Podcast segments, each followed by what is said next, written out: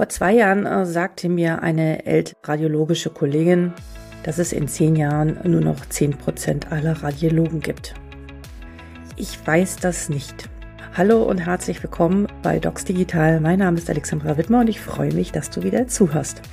Diese Folge heißt, was jede und jeder über die neue Rolle der Radiologen im KI-Zeitalter wissen sollte. Ich habe mir den Dr. Daniel Lorenz eingeladen. Er ist Facharzt für Radiologie und er arbeitet jetzt nicht nur noch klinisch, sondern in einem Unternehmen, die sich genau mit dieser Frage, mit der KI-Entwicklung und Radioreports auseinandersetzt. Es war ein sehr interessantes Gespräch und ich muss sagen, am Ende dachte ich, nee, nee, nee, so wird es nicht kommen. Aber höre selbst. Viel Spaß beim Zuhören. Hallo und herzlich willkommen bei Docs Digital. Mein Name ist Alexandra Wittmer und ich habe heute den Dr. Daniel Lorenz bei mir zu Gast. Schön, dass du da bist, Daniel. Ja, Alexandra, danke für die Einladung. Stellst du dich einmal den Zuhörern und Zuhörern und Zuschauerinnen und Zuschauern vor? Wer bist du und was machst du? Ja, sehr gern. Also ich bin Radiologe aus Rostock. Ich habe selbst in Berlin an der Charité Medizin studiert, war währenddessen noch ein Jahr am Karolinska Institut in Stockholm, habe dort ein bisschen Einblick in die Forschung bekommen habe dann in Berlin meine Weiterbildung auch gemacht zum Radiologen. Dann hat's mich zurück nach Rostock wieder gebracht, in meine Heimatstadt. Und ich war hier am kommunalen Krankenhaus tätig und an der Universitätsmedizin in Rostock. Und aktuell arbeite ich bei einem ja, Industrieunternehmen bei NeoQ und arbeite da an ja, innovativen Lösungen fürs Reporting in der Radiologie. Wow, da war jetzt schon ganz Inhalt drin. Aber lass uns noch mal ein bisschen weiter vorne anfangen. Hm? Bist du auf die Radiologie gekommen? Warum hast du dich entschieden für die Radiologie? Ja, also den ersten Kontakt zur Radiologie hatte ich eigentlich im PJ. Also vorher hat die Radiologie für mich noch gar nicht so eine große Rolle gespielt. Aber da bin ich dann drauf aufmerksam geworden, weil ich fand, dass es eine schöne Ergänzung ist zu allen klinischen Fächern, die man möglicherweise danach für sich auswählt. Überraschenderweise war meine Quintessenz nach einem Jahr PJ, dass ich erstmal Radiologie beginne. Und für mich hat sich da eigentlich alles erfüllt, was ich mir so weit vorgestellt habe. Für mich ist auch nach wie vor so, ist die Radiologie wirklich auch Dreh- und Angelpunkt der Medizin, also hat eine absolute Schlüsselposition in der Diagnostik, kaum noch eine Diagnose, die weder endgültig gestellt wird über die Radiologie oder wo die Radiologie schon einen wichtigen Schlüsselstein hat auf dem Weg zur Diagnosefindung. Und auch der interventionell-therapeutische Anteil, den ich jetzt da natürlich während meiner Weiterbildung kennengelernt habe, ist auch nicht ignorieren und zeigt auch einfach die Wichtigkeit dieses Fachgebietes und darüber hinaus natürlich auch die Schnittstelle. Also der, der Radiologe muss mit dem Internisten reden, muss mit dem Chirurgen reden, hat mit dem Neurologen Sachen, die, die man gemeinsam entscheiden muss. Also man ähm, bleibt einfach sehr, sehr breit aufgestellt. Man muss muss sich für alle Fachgebiete so ein bisschen interessieren, um zum Schluss auch Wert zu schaffen für die klinischen Fächer, mit denen man zusammenarbeitet. Und das fand ich enorm reizvoll und das ist auch heute noch so in der Radiologie. Das macht es für meinen, deswegen ist weiterhin mein Medizin-Traumfach, wenn man das so sagen kann. Haha, da hört man viel Leidenschaft raus. Das ist schön zu hören. Du hast doch Gruppe vergessen, die Patienten. Vielleicht können Radiologen auch mit Patienten reden, aber da kommen wir vielleicht später noch absolut, auf, absolut. auf das Thema. ja, also ich möchte eine kleine Anekdote erzählen. Würde mich auch interessieren, wie du es erlebt hast bis jetzt schon, wie sich die Radiologie in den letzten Jahren verändert hat. Ähm, ich denke, dass einfach, dass sich schon sehr weit entwickelt hat und wo schon viel möglich ist aufgrund der Mustererkennung, aber da wirst du sicherlich noch genaueres zu sagen. Ich habe 2002 angefangen noch mein AIP und damals hatten wir unter den Visitenwagen hatten wir noch so Fächer, wo wir die ganzen Röntgenbilder jeden Mittag oder wir Assistenten mussten die zusammensammeln und sind dann mit so einem Pack von, was weiß ich, von 10 bis 20 Röntgenbildern, die teilweise sehr schwer waren, aus, aus der Tasche gefallen sind und irgendwie schon kaputt waren, weil der Patient schon so lange da war, sind wir zur Röntgenabteilung gerannt und haben dann mittags um 12 dann äh, die Bilder aufhängen dürfen an diesen Wänden da, an diesen Leuchtwänden, ich weiß nicht, wie die heißen.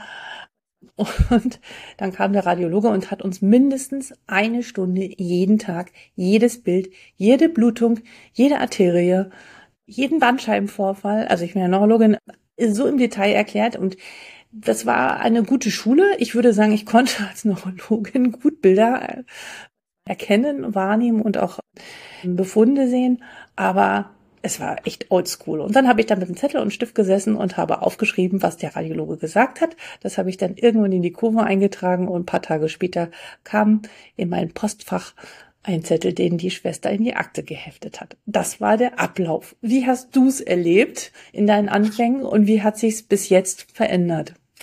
Ja, also das spiegelt natürlich total gut diesen massiven Wandel auch wieder, den wir in der Radiologie ja immer wieder im Laufe der Zeit erleben. Ein Fachgebiet, was so dynamisch einfach ist.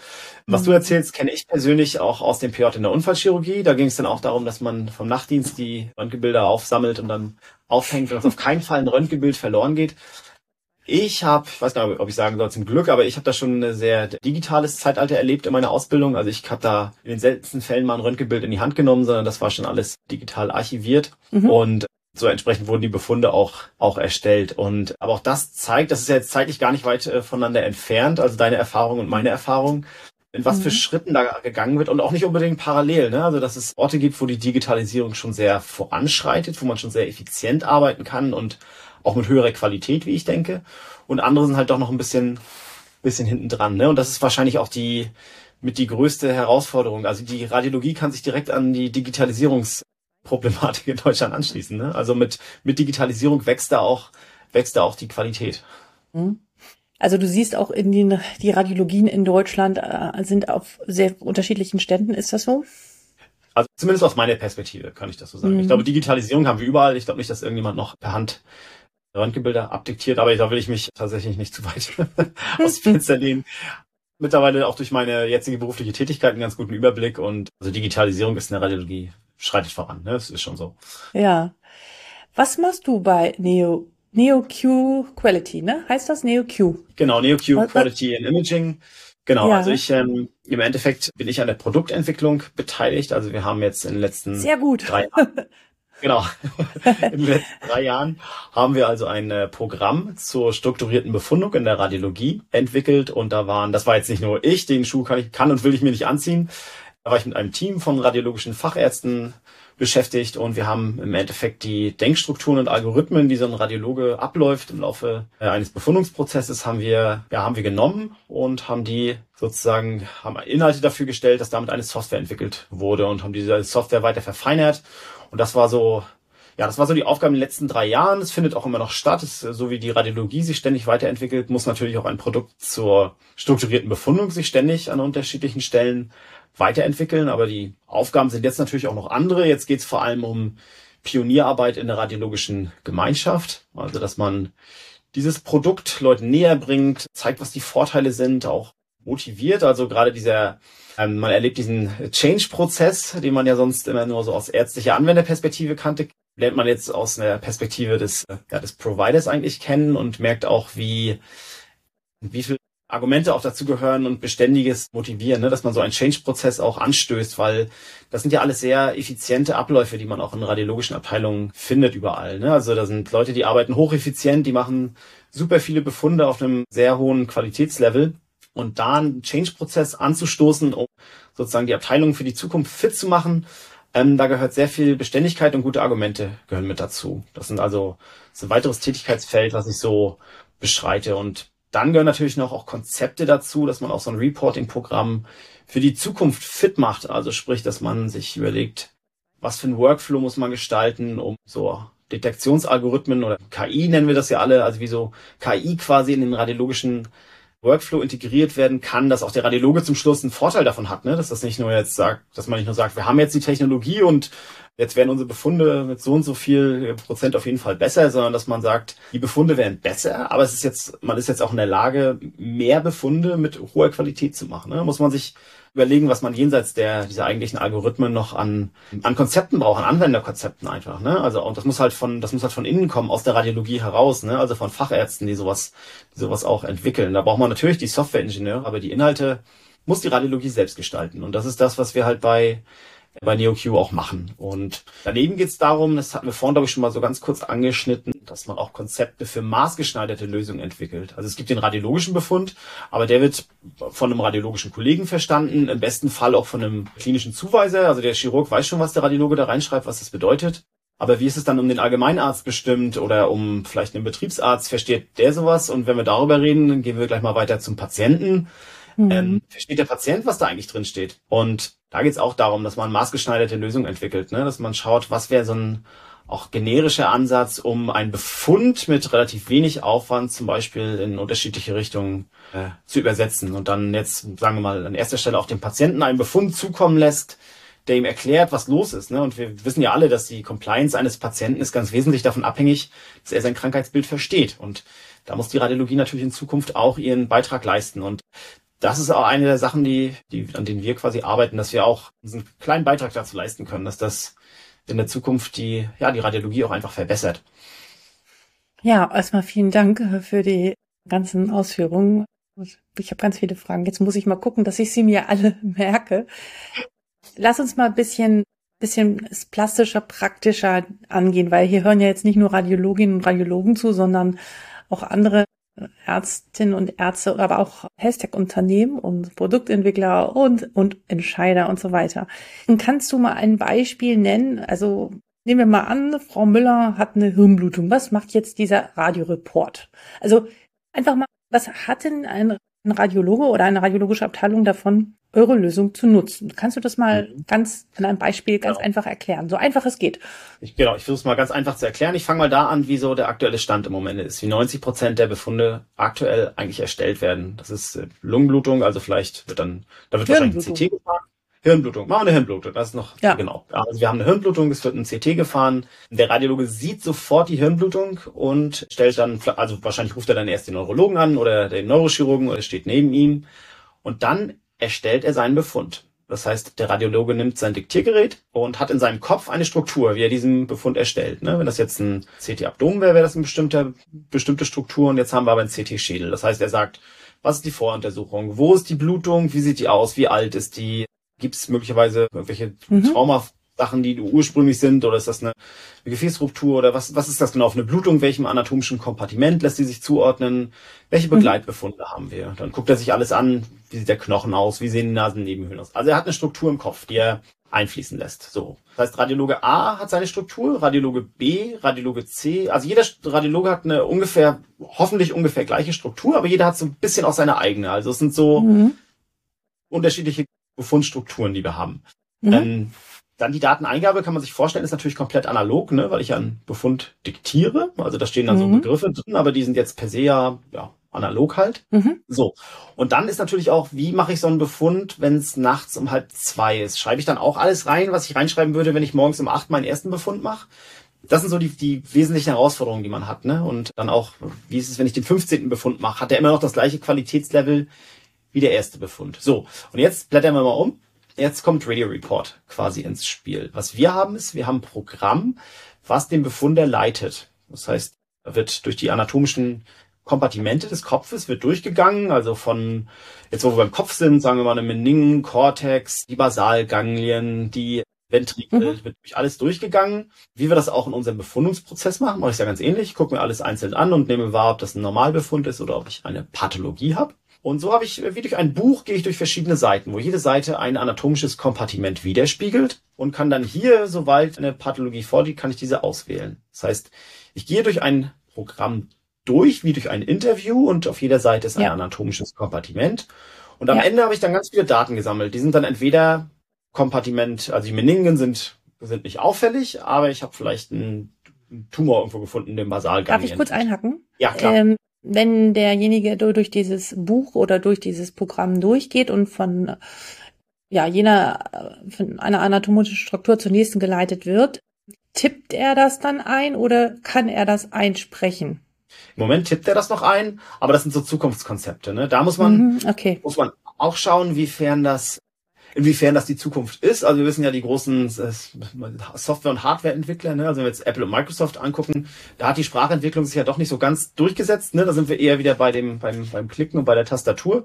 Das muss man schauen. Da muss man ein bisschen auch parallel entwickeln und dann schauen, was was zum Schluss den radiologischen Workflow am besten widerspiegelt. Ne? Aber und ist es dann so, dass man, wenn man durch diesen Report durchgeht und dann man eine Auffälligkeit hat, dass ihr dann schon die häufigsten aufführt und dass derjenige nur eine Checkbox Box einklicken muss oder muss er dann wirklich noch Textfelder ausfüllen? Nee, Text, also von Textfeldern sind wir komplett weg, auch einmal aus dem, dem Grund, dass der Befund komplett sein soll und keine Fehler enthalten soll, auch keine orthografischen. Mhm. Und zum anderen, weil wir ja eine digitale Datensammlung machen wollen. Ne? Beim Freitext wäre das ein Problem, weil man dann doch wieder das reinschreibt, was man hat. Im Endeffekt läuft es so, dass ich dem immer wieder gleich den Befund erst lokalisiere, also auch innerhalb des anatomischen mhm. Kontinentes. Dann gebe ich die mhm. Eigenschaften wieder des Befundes und am Ende kann ich dann aus einer Liste wählen, welche Diagnose oder Differentialdiagnose zum Schluss vorliegt. Und wenn ich das über alle Seiten gemacht habe, wird dann ganz zum Ende werden alle diese Daten genommen, es wird ein Befundtext erzeugt, mhm. wo dann alles, wo dann alles quasi drin steht. Und dadurch, dass ich mich einmal durch das gesamte Buch durchgeblättert habe, weiß ich, dass ich nichts vergessen habe. Mhm. Ich weiß, dass ich keine, keine Fehler drin habe. Also wenn ich rechts mhm. angeklickt habe, steht da hinten noch rechts drin. Ich habe auch keine orthografischen mhm. Fehler drin und ich habe eine entsprechende Struktur. Ne? Das können, das können einfache Sätze sein, das können auch Tabellen sein. Das ist ganz, das ist ganz unterschiedlich. Das heißt, ich kann schon mit einer gewissen Geschwindigkeit durch dieses Buch durchblättern. Mhm. Ich stoße ja dennoch auf alle Eigenschaften, die ich anklicken kann. Plus ein weiteres sehr wichtiges Element, wir haben so Pflichtangaben. Also jetzt will man auch nicht jeden, ist ja einfach, so ist ja einfach der Alltag. Man will ja nicht ständig im höchsten Detail arbeiten, sondern es geht ja auch darum, eine gewisse Praktikabilität zu haben. Ne? Mhm. Wenn ich die vierte Verlaufskontrolle in zwei Wochen habe, dann muss ich die Nebenbefunde nicht mehr beschreiben, sondern damit ziehe ich mich auf den Hauptbefund. Und dann gibt es so mhm. Pflichtangaben wie dass zum Beispiel eine Seitenangabe drin ist bei paarigen Organen, dass ich eine Größe drin habe. Ne? Wenn ich eine Tumorläsion beschreibe, sollte zumindest in einer Dimension mal gemessen werden, wie groß der ist, ne? damit ich sowas auch für ein Tumorboard zum Beispiel verwenden kann. Also davon haben wir dann einige Elemente eingebaut, die dann sozusagen unsere klinische Erfahrung auch einfach widerspiegeln. Sehr spannend. Wie ist, also wie viele Minuten braucht man dafür so im Schnitt? Ich meine, das hängt natürlich auch von dem Befund oder, oder von dem Organ und, und von, dem, von dem Befund, der dort ist. Aber spart das im Endeffekt Zeit oder wird es einfach nur genauer? Ich würde sagen, das, das kommt drauf an. Also die Antwort ist, es kommt drauf an und ja, beides. Das, mhm. meine Antwort. Also klar, wenn ich ein CT-Abdomen habe, brauche ich natürlich deutlich mehr Zeit, als wenn ich jetzt ein einfaches Knie befunde. Aber wenn ich sozusagen diese Einarbeitungszeit hinter mich gelassen habe, hinter mir gelassen habe, bin ich dann deutlich, bin ich dann schon deutlich schneller und ich habe halt dieses diese absolute Vertrauen, ne, dass ich weiß, ich habe alles einmal angeklickt, ich habe mir alles einmal angeschaut, ich kann den Befund jetzt auch so rausgeben, wie er ist, ne? Also es hat so es hat so zwei Kompat zwei Elemente und ich glaube gerade am Anfang muss man vor allem auch auf die Qualität schauen, die deutlich gesteigert mhm. wird und im weiteren Verlauf der Benutzung dieses Programms ist es dann schon so, dass einfach die Geschwindigkeit hochgeht und aber auch da muss man dann wieder zwischen den Befunden sozusagen gucken, wenn man dem auch gerecht wird. Es gibt Leute, die sind einfach wahnsinnig schnell in dem, was sie machen. Das muss man, muss man einfach sagen. Die sind eingespielt. Also Leute sitzen Leute in Praxen, die arbeiten hocheffizient.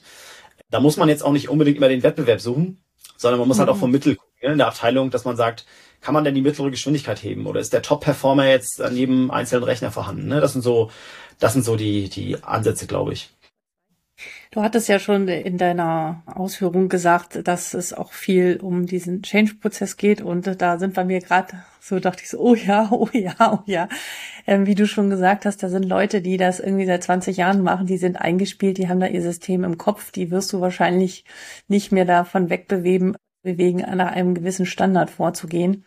Ich habe mal versucht, um die 100 Ärzte davon zu überzeugen, eine Anamnese nach einem gewissen Standard auszufüllen und nicht ihren eigenen Schuh zu machen, weil da hast 100 Ärzte, 100 verschiedene Anamnesen und 100 verschiedene Strukturen, die hat sich jeder irgendwie mal zurechtgelegt hat. So. Und das ist unheimlich schwierig. Ja. ja. Manche behaupten schon, man muss wieder so auch diese Textfelder irgendwie auslesen können. Und ich glaube, es gibt auch schon ähm, Möglichkeiten, das zu tun, um mhm. da wieder eine Struktur herzustellen, weil es gar nicht so leicht ist, alle zu dieser Struktur zu bewegen. Aber ich kann mir durchaus vorstellen, dass besonders bei jüngeren radiologischen Kollegen oder die frisch anfangen in der Assistenzarztzeit oder wenn die schon klein auf in Anführungsstriche dieses Konzept erlernen, ist es ja, ist ja wunderbar. Ne? Es ist ja viel besser als vorher. Und ich weiß nicht, ob da ihr, ob ihr da euren Fokus drauf legt, könnte ich mir durchaus vorstellen, oder?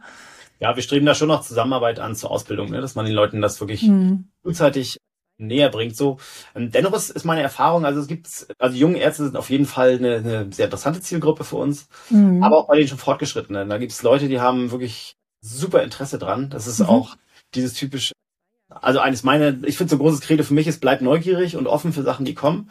Definitiv. Ähm, das ist aber natürlich eine große Herausforderung, sowas in einem Berufsleben sich zu erhalten. Ne? Also ich, wie gesagt, ich bin jetzt auch noch nicht äh, seit ich bin jetzt ein Jahrzehnt quasi so mit dabei in der Radiologie, ähm, habe noch ein paar Jahrzehnte vor mir, man weiß nicht, wie es ist in, in 20 Jahren, aber ich glaube, dass das eines der großen Herausforderungen ist. Und da gibt es genug Kollegen, die es geschafft haben und die auch auf solche Neuerungen dann schon schauen, auch mit einem kritischen Auge durchaus, aber ein Interesse dran zeigen und sagen, mhm. ja, das Fachgebiet entwickelt sich weiter und ich möchte gern Teil davon sein und möchte, möchte es auch gerne mitgestalten, wenn ich solche, solche Sachen sehe. Und dann gibt's, und dann gibt's Kollegen, die sind aber auch noch keine zehn Jahre dabei, die haben das für sich innerlich eigentlich schon abgeschlossen und wissen, dass das, was sie jetzt machen, gerade aktuell der favorisierte Workflow ist. Ne? Und das ist natürlich die Herausforderung dann auch für die radiologische Gemeinschaft, dass wir das gemeinsam gemeinsam anpacken, weil das ist das Fachgebiet muss sich ja muss ja im Wandel einfach bleiben. Ne? So wie die Technik sich wandelt, muss auch der Radiologe da einfach einfach mitgehen. Und es ist ein interessanter ganz interessanter Prozess und dieser gerade dieser Change-Prozess ist halt der ja der Kern eigentlich der ganze der ganzen Geschichte, ne? Weil man kann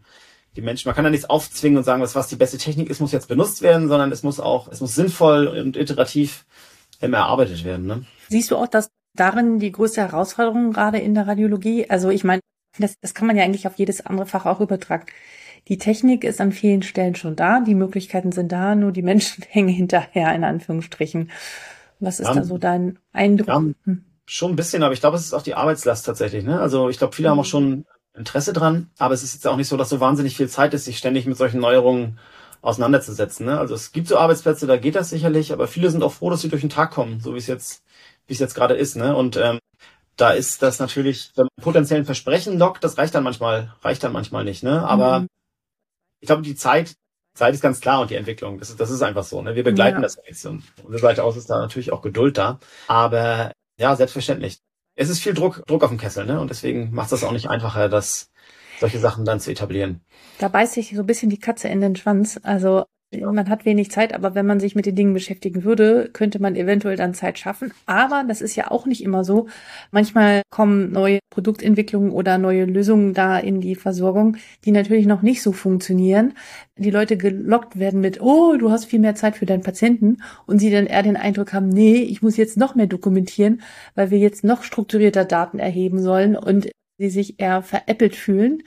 Und ich glaube, da muss man auch wirklich ehrlich sein und äh, also wirklich ehrlich sein und sagen so, boah, jetzt am Anfang wird das erstmal dir vorkommen, als nur noch mehr wird, aber mittelfristig wird der Benefit auch für dich dabei herausspringen, oder? Was denkst du? Auf jeden Fall. Man braucht, man braucht gute Argumente. Und uns ist halt, ich sag mal, den, wir haben das, das gute Wissen, dass wir alle, die das inhaltlich entwickelt haben, dass wir alles radiologische Fachärzte sind. Das heißt, wir kennen den Workflow da draußen. Ne? Das ist jetzt nichts, was im Elfenbeinturm entwickelt wurde um dann da draußen einen vermeintlichen Vorteil zu erzeugen, sondern wir haben uns in uns gegangen, haben überlegt, was sind denn unsere, was sind denn unsere Arbeitsabläufe? Wo ist es dann in der Regel, wo es, wo man die Zeit verliert? Und deswegen können wir damit sehr viel Selbstbewusstsein das auch vortragen, ne? Und dann zeigen, was so dieses Programm zu leisten imstande ist.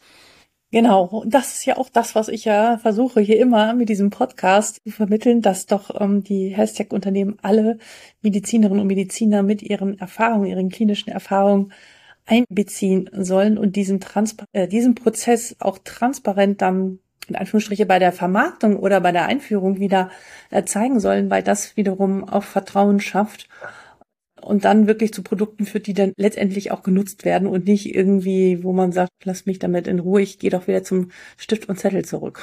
ja, definitiv, definitiv. Ja, ja. Lass uns zum nächsten Thema kommen. Wie Siehst du, also gerade das Thema der, des Machine Learnings und der KI, wenn diese Worte fallen, fällt auch meistens immer sofort die Radiologie oder die Dermatologie, weil es um Mustererkennung geht und es gibt schon viele unterstützende KI-Systeme. Frage, nutzt du die? Nutzt ihr die? Hast du die mal genutzt?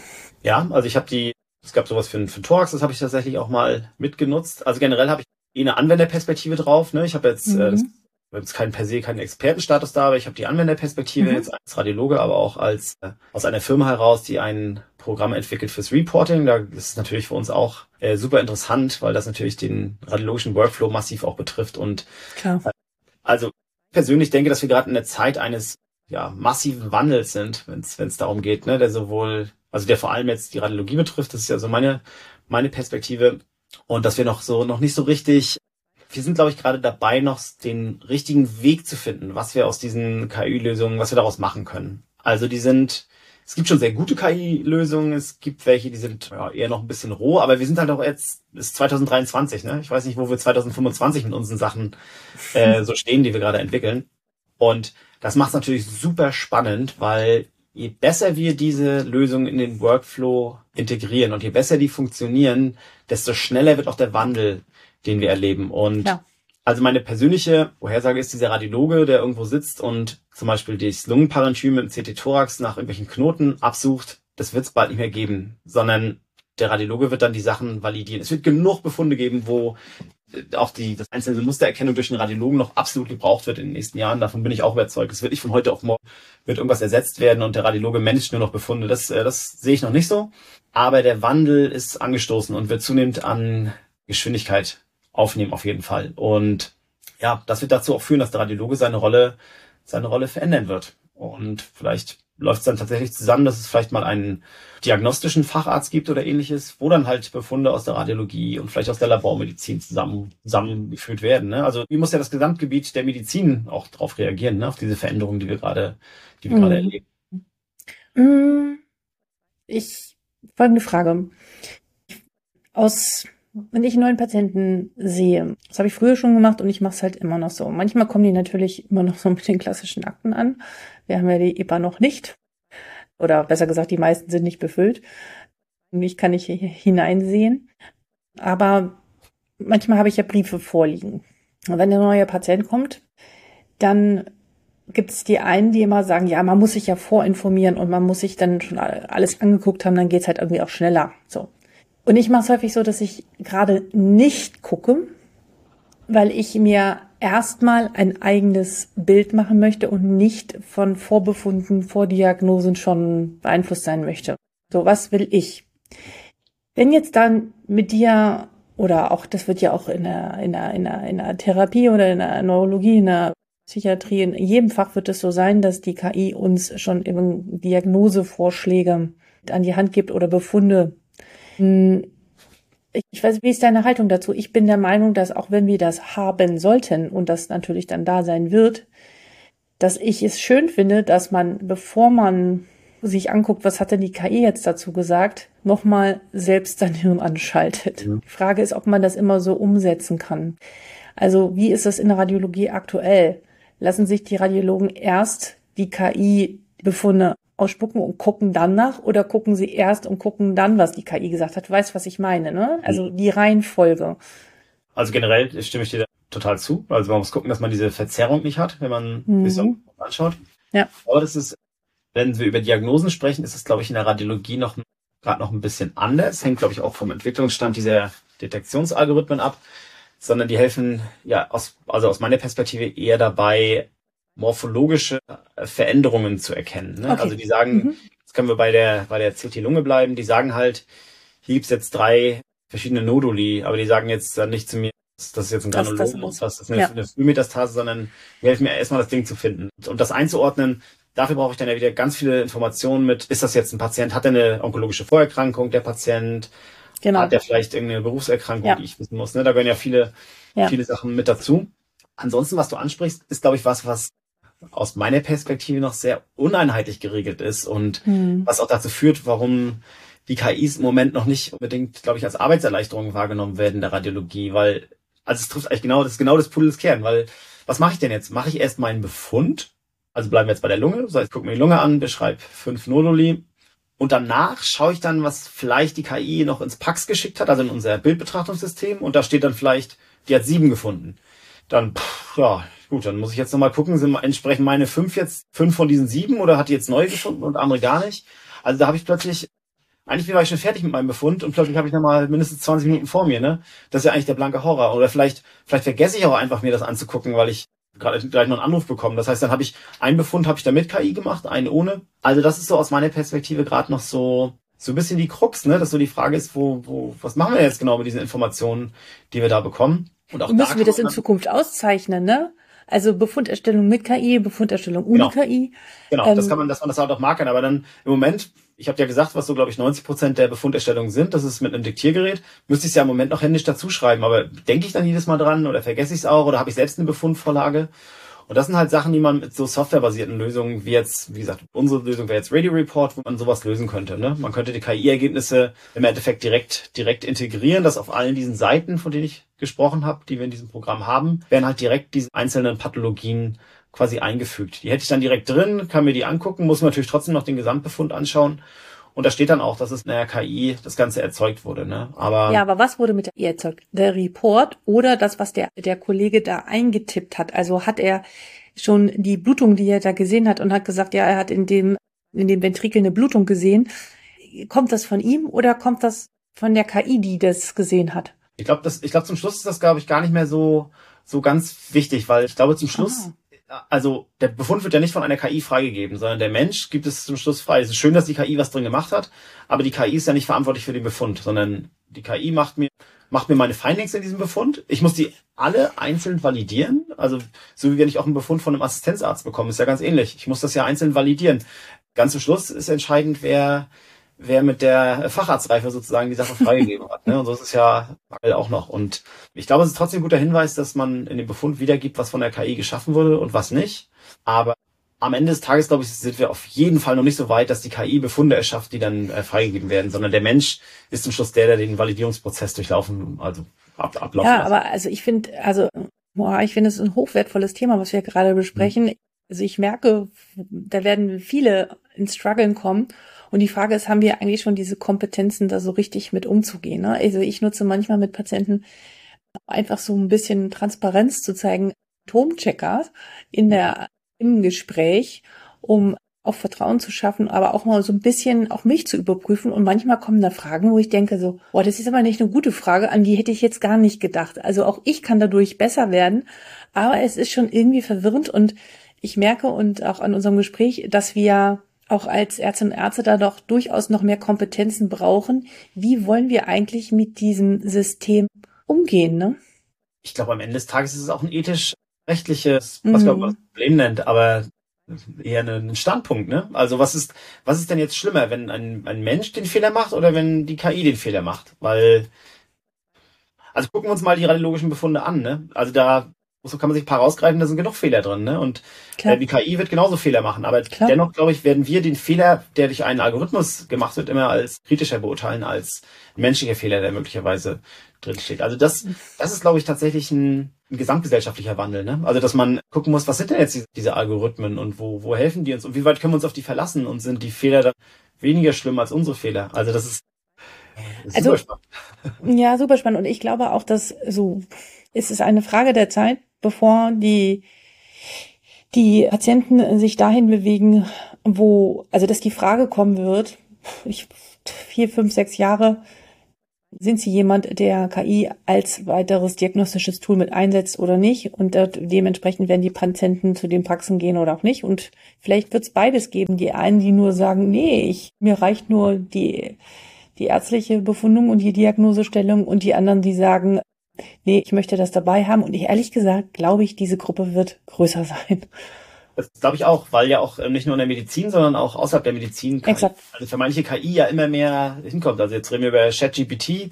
Ja. Jeder kann das ausprobieren, kann gucken, was es vermag und hat sofort eine Konnotation mit, was KI kann. Und das ist irgendwie auch das, dieses Branding von KI wird dadurch ja deutlich besser. Ne? Also jetzt verlassen wir mal so ein bisschen die sozusagen fachliche Diskussion, sondern eher das, was, was dann so wahrgenommen wird. Ne? Also ich glaube auch, dass KI äh, wie gesagt, meine persönliche Vorhersage eher ein Qualitätsmerkmal sein wird für zukünftige für zukünftige Befunde. Aber davon getrennt sich diese ethisch-rechtliche Diskussion, was genau, wer jetzt genau wie einen Befund freigibt und inwiefern man sich auf diese Detektionsalgorithmen verlassen kann oder sollte.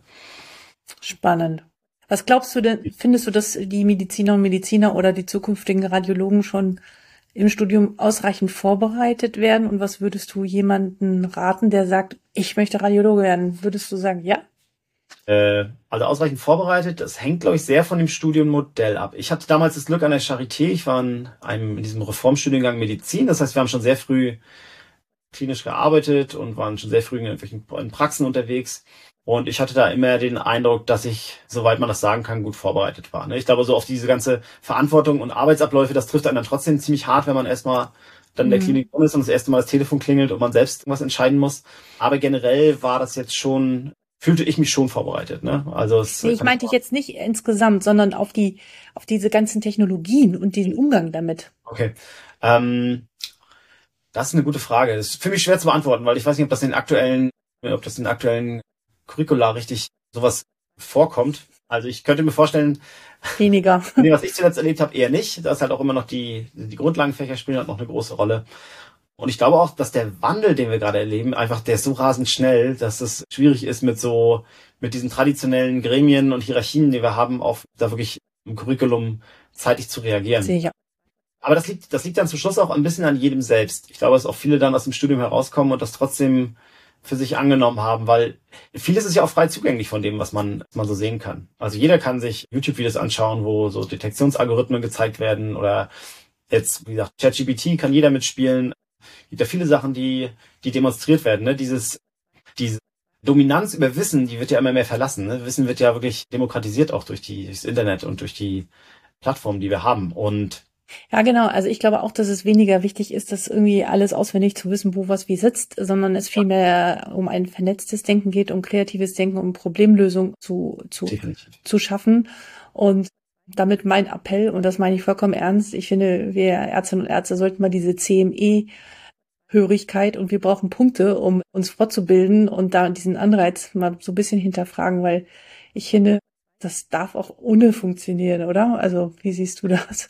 Ja, absolut. Gerade der Blick, Blick über den Tellerrand. Ne? Also mhm. CME sind irgendwie, sind halt für uns irgendwie förmlich wichtig, aber, ähm, ja, aber, aber es gibt so viel, gibt ja so viel andere spannende Sachen, die man, die, wenn man mal nach links und rechts guckt, die einem dann auch was bringen. Ne? Also ich habe es jetzt in meiner Tätigkeit hier bei NeoQ gesehen.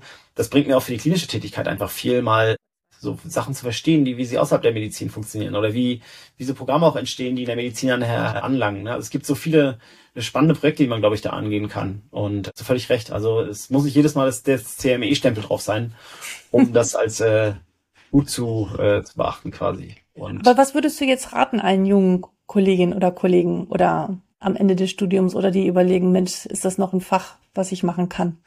Ja, also ich würde da sagen, volle Kraft voraus. Also es ist auf jeden Fall, Radiologie ist ein Fach mit ganz, ganz viel Zukunft. Wichtig ist halt, dass man, ich würde jetzt gar nicht mehr sagen, diese Technikaffinität und sowas, das, das kann man alles lernen. Also zum Schluss muss man Interesse haben und große Neugier daran. Und ich glaube, das Wichtigste ist, und das ist, glaube ich, bei allen Sachen im Leben, man muss es ausprobieren. Also man kann viel darüber lesen und es ist auch gut, sich Meinungen anzuhören. Aber wir haben ja im Endeffekt, wenn wir das Staatsexamen dann hinter uns haben, haben wir ja die Freiheit, unser Fach zu wählen. Und dann muss man das halt einfach mal ein Jahr machen. Das hilft einem ja auch für jedes andere Fachgebiet. Also wer da irgendwie Interesse dran hat, der sollte auf jeden Fall sich nicht davon abhalten, dass Leute sagen, ja, die Radiologie wird abgeschafft, alles nicht mehr wichtig. Und es gab ja immer, wenn man mit älteren Kollegen spricht, dann haben irgendwann andere Fachgebiete angefangen, die Befunde zu schreiben. Da dachte man auch schon, die Radiologie ist am Ende. Und aber es ist doch, also ich glaube, es ist einfach ein sehr dynamisches Fachgebiet und man mhm. muss bereit, das, das mitzugehen. Und man kann da, glaube ich, super viel auch, auch gestalten. Also ich würde ich will die volle Empfehlung aussprechen für das Fachgebiet. Sehr schön, sehr schön zu hören. Und das passt auch ein bisschen zu dem, was ich dir im Vorgespräch gesagt habe. Ähm, das Buch von Eric Topol, das heißt Deep Medicine, dem hat er ein ganzes Kapitel der Radiologie gewidmet und sagt er auch, der, der Beruf dieses Radiologen wird sich natürlich auch hin ändern, dass er vielleicht mal aus seinem dunklen Kämmerlein herauskommt und vielleicht dann doch mal mit dem Patienten spricht. Ich meine, ich kenne so viele Geschichten, wo mir Patienten erzählt haben, die einen Verdacht auf eine Tumordiagnose haben und dann irgendwo in ein Zentrum geschickt werden. Dann wird das Bild gemacht und sie werden einfach wieder weggeschickt, ohne einen Arzt gesehen zu haben, ohne einen Befund zu haben. Ist da nicht auch noch ein riesiges Potenzial, auch, ja, da diese Beziehung zum Patienten zu verbessern? Also wie überhaupt auch die, der, der, eine radiologische Praxis an sich funktioniert? Auf jeden Fall. Ich glaube, da kann man dann auch wieder aufgreifen, wie sich das Gesamtbild des Radiologen vielleicht verändern wird, mit, mhm. äh, wenn man weggeht von reiner Bildanalyse zu anderen Dingen halt. Ne? Weil, also im Status quo sehe ich so die Überbringung von Tumordiagnosen ist schon so ein zweischneidiges Schwert. Ne? Wenn ich jetzt einen Patienten vor mir habe, den ich gar nicht kenne, und dann bitte ich ihn zum Gespräch und sage ihm, ja, hat sich gezeigt, Sie haben jetzt ein kolorektales Karzinom und wir haben auch Lebermetastasen gesehen. Die fünf Jahre Überlebenswahrscheinlichkeit ist jetzt, ne, also sieht jetzt nicht so mhm. gut aus, aber gucken hier sind die Zahlen. Dadurch, dass ich den Patienten nicht kenne, auch nicht weiß, was der, was ist sein Hintergrund, was sind seine Erwartungen, seine anderen Vorstellungen, mhm. fände ich da das zum Beispiel passender, wenn das jemand überbringt, der den Patienten mhm. dauerhaft betreut, ne, und zudem auch das entsprechende Vertrauensverhältnis hat. Bei anderen Diagnosen, wenn der Patient einen Kreuzbandriss hat oder wie auch immer, finde ich das jetzt kein Problem, das den Patienten zu übermitteln. Und wenn man jetzt vielleicht in die Zukunft schaut und sagt, die Radiologie wird auch ein Fachgebiet, was sich noch als ein bisschen breiter, breiter definiert, was vielleicht den Patienten noch ein bisschen mehr betreut und wo auch noch ein bisschen mehr Diagnostik zusammenläuft als nur die Bildgebung, kann man über sowas natürlich reden. Ne? Wird, managt der Radiologe irgendwann mal den Patienten. Ne? Also ist so das, was wir im Moment als Radiologen wahrnehmen, vielleicht in ein paar, paar Jahren total obsolet, also vielleicht ein paar Jahrzehnten eher. Hm, das kann schon so sein. Aber klar, dieses der Beitrag des, des Radiologen zum, zum, zur Compliance des Patienten kann natürlich enorm sein, ne? indem man den Patienten schon mal auch Diagnosen mit ihm einfach bespricht. Muss man mhm. halt dann einschätzen, ob es in dem Moment gerade eine passende Diagnose ist, die man überbringen möchte. Mhm. Lass uns mal ein bisschen in die Zukunft gucken. Die Krankenhauslandschaft ändert sich gerade unter dem Krankenhauszukunftsgesetz massiv. Ich bin mir sicher, es werden viele Kliniken auch äh, wegfallen, weil sie einfach nicht mehr zu halten sind. Und die Frage ist, wird jedes Krankenhaus noch eine echt eigene Radiologie benötigen oder wird es nicht irgendwann mal so telemedizinische radiologische Zentren geben, die in einem Landkreis oder in einer Region mehrere Häuser versorgen? Zumindest für einfache Fälle. Was denkst du? Oh, schwierige Frage. Also ich, ich würde sagen, der Markt wird das regeln. Und ich ja, glaube, wie immer. Genau, das wird, wird wahrscheinlich darauf hinauslaufen. Also das der jetzt schon, dass eine gewisse Zentralisierung einfach auch, auch äh, stattfindet. Das kann man jetzt gut oder schlecht finden, aber letztendlich sind ja, ist ja die Medizin zu großen Teilen auch einfach den marktwirtschaftlichen Gesetzen unterworfen. Da muss man ja jetzt nicht groß romantisch sein, ne? Hm. Das kann schon sein. Ich meine, auch die Teleradiologie ist für viele Radiologen jetzt auch nicht unattraktiv, ne, wenn man jetzt nicht unbedingt den Traum hat, eine radiologische Praxis zu haben. Also ist schon, ist schon denkbar auf jeden Fall, ja. Ja, ich danke dir vielmals. Zum Schluss noch eine letzte Frage. Was kannst du uns ein Buch empfehlen, ein Sachbuch, ein Roman, der dich geprägt hat oder Bücher, die dich beeinflusst haben, beeindruckt haben? Ja, also ich versuche generell auch eigentlich sehr viel zu lesen, weil ich finde, es für mich die wichtigste Quelle für neues Wissen und neue Ideen. Ein Buch, was mich in letzter Zeit sehr geprägt hat, was ich jetzt auch schon ein zweites Mal gelesen habe, ist Atomic Habits von James Clear. Ist jetzt wie gesagt, kein Fachbuch jetzt zur Medizin oder Radiologie, mhm. aber hat generell paar wirklich tolle Ideen drin. Und dem James Clear lohnt sich auch mal den Newsletter von ihm zu folgen. Finde ich auch ganz großartig und ist auch schnell zu konsumieren. Ist jetzt nichts, wo man, äh, wo man gleich einen ganzen Roman lesen muss. Also das würde ich allen, allen nahelegen. Kann man schöne, schöne Sachen für sich selbst rausziehen. Super. Und dann hattest du noch ein zweites, ne? Genau. Mein zweites Buch ich noch auch sehr empfehlen kann, ist Mein Leben ist meine Lehre. Das sind Anekdoten eines buddhistischen Mönches von äh, Teach Nat Han heißt er. Am besten mal googeln, Mein Leben ist meine Lehre. Ganz andere Richtung, aber da geht's dann eher um die Vogelperspektive auf viele unserer Alltagssituationen, unser Gesamtleben. Ist so ein, ja, einfach ein schönes, fand ich ein, ein schönes Buch. Also. Ich werde es in den Shownotes verlinken, so dass man direkt ja. es sich bestellen kann, wenn man Perfekt. möchte. Lieber Daniel, ich danke dir für deine Perspektive und Einblicke. Für mich als von einem, aus einem ganz anderen Fach war das sehr bereichernd, besonders unsere Diskussion die Hoheit in der oder der im Umgang mit der KI in der Diagnostik und in der Befundung. Ich glaube, das wird äh, uns alle noch sehr intensiv beschäftigen, aber wahrscheinlich vergleichbar mit dem mit der Einführung, weiß ich nicht, der Antibiotika oder die ersten CTs oder die ersten Röntgengeräte ich, da, ich glaube, dass damals die ärztlichen Kolleginnen und Kollegen auch äh, erstmal skeptisch waren und sagten, wie soll denn das gehen und wozu werde ich denn jetzt noch gebraucht? Bin ich überhaupt wichtig?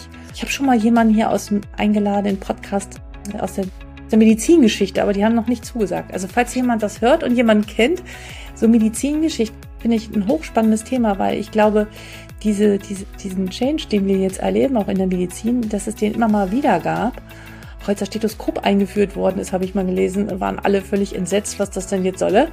Genau. Und ich glaube, da kann man auch so ein bisschen von lernen und auch wieder die Ruhe spüren. Irgendwie wird es weitergehen und wir werden uns da adaptieren und es wird immer einen Weg geben. Aber jetzt gerade ist ordentlich Fahrt drauf und es ist, wir leben in spannenden Zeiten und es ist toll, dass du auch diese mitgestaltest. Also vielen Dank, alles Gute für dich und ähm, für deine Zukunft.